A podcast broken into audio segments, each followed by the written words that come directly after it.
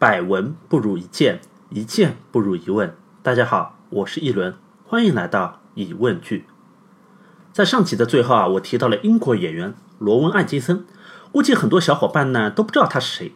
那我换一个名字，憨豆先生。哎，憨豆先生晓得了吧？晓得了，就是那个长得很逗，你看他的脸都会发笑的那个英国特工。很多人呢以为憨豆先生这么逗，那他的日常生活应该也很逗。然而现实是，憨豆先生在不拍戏的时候啊，非常严肃，严肃到他有严重的抑郁症。因为对他而言，搞笑是一件很严肃的事情。所以今天的疑问句就是：严肃点，搞笑嘛。那我之所以想到写这集啊，是因为我在写上集“男人是个什么东西”的时候，就突然发现，虽然男女在地球上啊已经纠缠了好几百万年，但是我们彼此之间呢，却从来没有了解过对方。比如说，女人就没有办法理解男人为什么这么执着于面子，同样的，男人也很难理解女人为什么这么执着于包包和口红。很多时候啊，我们对于他人的理解啊，都只是简单的建立在我们自己的想象上面。喜剧演员这么搞笑吗？就是因为他们本来就很搞笑啊，所以他们在镜头面前就可以让大家发笑啊，很合理，没毛病啊。但这个世界上哪里来这么多搞笑事情啊？两个小时的电影，每半分钟就要抛一个包袱，还要让观众笑到抽筋，笑到趴在地上。每一部电影都要比上一部还要搞笑，否则就没有人看。那这个事情就很搞笑了。所以，憨豆先生在平时是完全不苟言笑，他必须把他所有的感情都积攒起来，然后在两个小时里面完全释放出来。那这个平时积攒的感情是欢乐吗？No，是忧伤。我第一次知道这个观点的时候啊，是我在得到 APP 上面听武志红的心理学课，里面有一集就提到说，人的正能量和负能量是一对孪生兄弟。一个人有多少正能量，那他就有多少负能量。呃，可能有点难理解啊。我们来看首中学里面学过的词：宋代诗人辛弃疾的《丑奴儿·书伯山道中壁》。少年不识愁滋味，爱上层楼。爱上层楼，为赋新词强说愁。而今识尽愁滋味。欲说还休，欲说还休，却道天凉好个秋。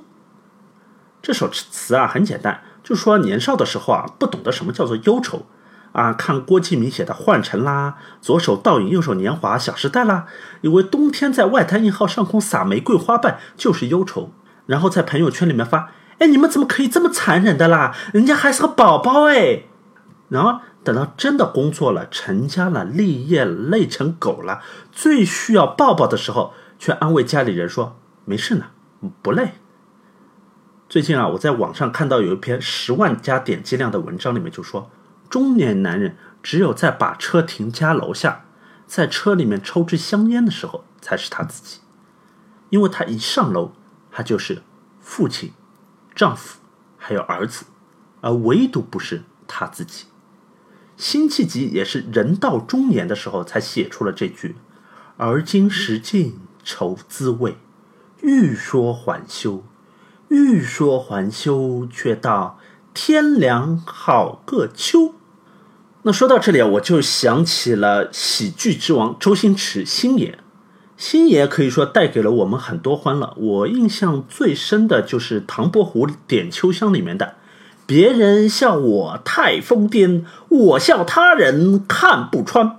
还有《大话西游》里面的，曾经有一份真挚的感情摆在我面前，我没有珍惜，等我失去的时候才追悔莫及。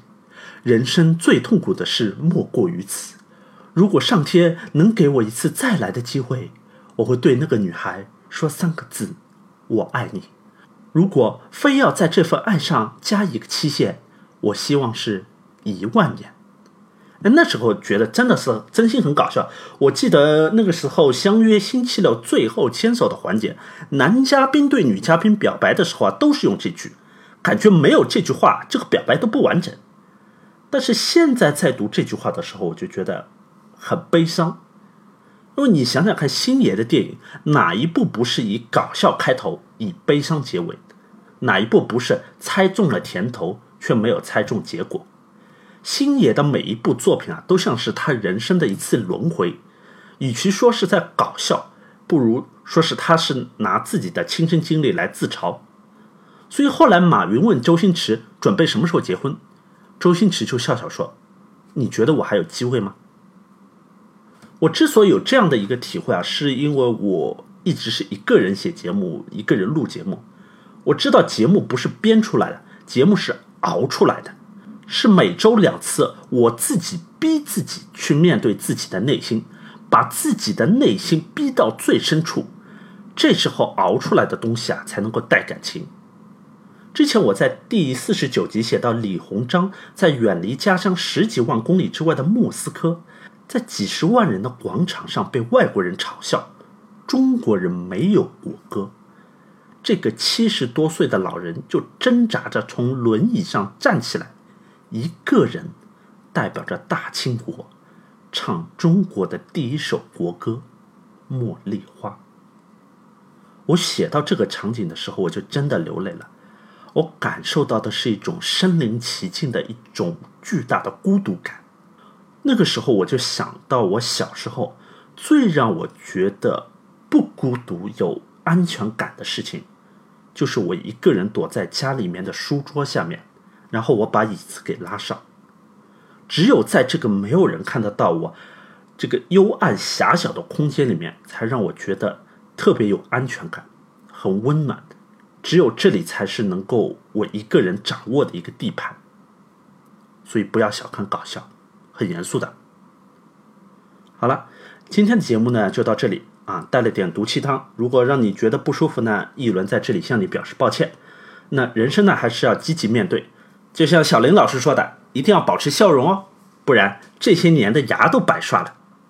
对我米娜桑，Guten Appetit。